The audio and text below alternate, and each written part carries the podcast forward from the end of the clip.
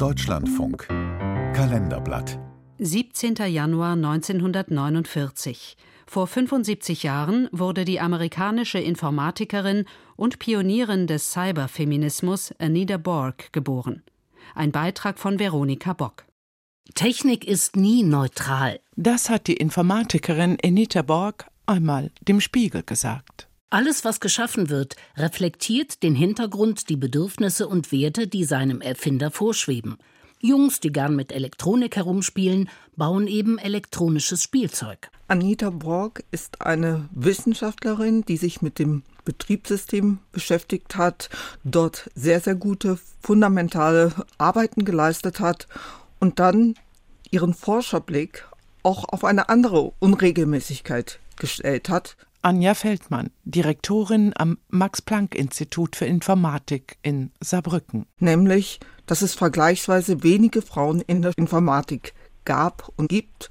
Und jetzt ist die Frage, wie kann man das ändern? Und in dem Sinne ist sie definitiv ein Vorbild mit dem, was sie geschaffen hat.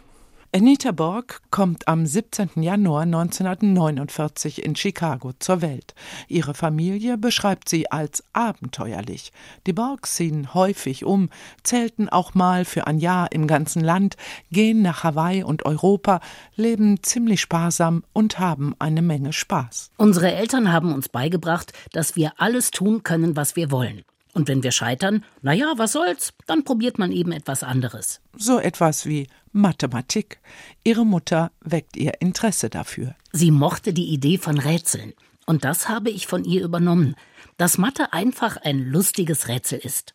Bevor sie all diese Rätsel lösen kann und will, vergehen etliche Jahre. Ihr Weg in die Informatik, damals noch ein junger Zweig der Mathematik, ist nicht geradlinig. Vieles bringt sie sich selbst bei, unterbricht das Studium, nimmt es anderswo wieder auf, bekommt ein Stipendium, besteht darauf, neben all dem Studieren auch noch Spaß am Leben zu haben, schreibt eine Doktorarbeit über Betriebssysteme. Als ich dann rauskam und einen Job bei einem Start-up-Unternehmen bekam, das ein solches System baute, war das eine ganz andere Sache. Dann lernte ich die reale Welt kennen. Da fing der Spaß erst richtig an. Das war auch zu meiner Zeit so, dass weniger Frauen als Männer waren. Das ist auch immer noch so. In meiner Arbeitsgruppe sind rund zwei Dutzend Forscher beschäftigt und davon sind leider nur sechs Frauen. Ich würde sehr, sehr gerne mehr sehen. Und das heißt, ich suche auch immer hochqualitative Forscher und wenn ich Frauen eine Chance geben kann, immer. Als Anja Feldmann 1985 in Paderborn ihr Informatikstudium beginnt, hätte sie Anita Borg treffen können, die zu dieser Zeit dort bei Nixdorf in der Computerentwicklung arbeitet.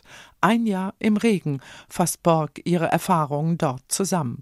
Zurück in den USA gründet sie die technikfeministische Online-Gemeinde Sisters. Der Name ist eine Kombination aus System und Schwestern. Über diese Mailingliste können sich Frauen aus der Computerbranche austauschen und vernetzen. Und noch einmal zehn Jahre später. Well, How about the Institute for Women and Technology? gründet sie das Institut für Frauen und Technologie. Most of the people creating new technology Die meisten Menschen, die neue Technologien entwickeln, sind weiße Männer. Und Frauen, 50 Prozent der Weltbevölkerung bleiben außen vor. are left out of it. Sie proklamiert ein Mondscheinziel, ein utopisches Ziel, um Frauen in die Entwicklung der Technologie einzubinden. Bis zum Jahr 2020 sollen sie in Wissenschaft und Technik zu 50 Prozent vertreten sein, um die Technologien und damit die Welt etwas besser zu machen. Es ist so, wir verpassen so viele Chancen, weil jeder Mensch bringt etwas Neues hinein. Und dort haben Frauen zum Teil einen anderen Ansatz. Und desto mehr Diversität wir haben können in der Forschung, desto bessere Resultate können wir bekommen. sagt auch Informatikerin Anja Feldmann. Anita Borg stirbt 2003 an einem Hirntumor. Ihr Institut, das heute ihren Namen trägt, fördert weiterhin Frauen und ermutigt sie, die neuen Technologien mitzugestalten. Das, was mir besonders am Herzen liegt, ist keine Angst zu haben. Es macht Spaß, sich mit der Technik auseinanderzusetzen und es gibt immer wieder was Neues aus der Technologie, was sich dann zu studieren lohnt und man kommt aus dem Lernen nicht heraus.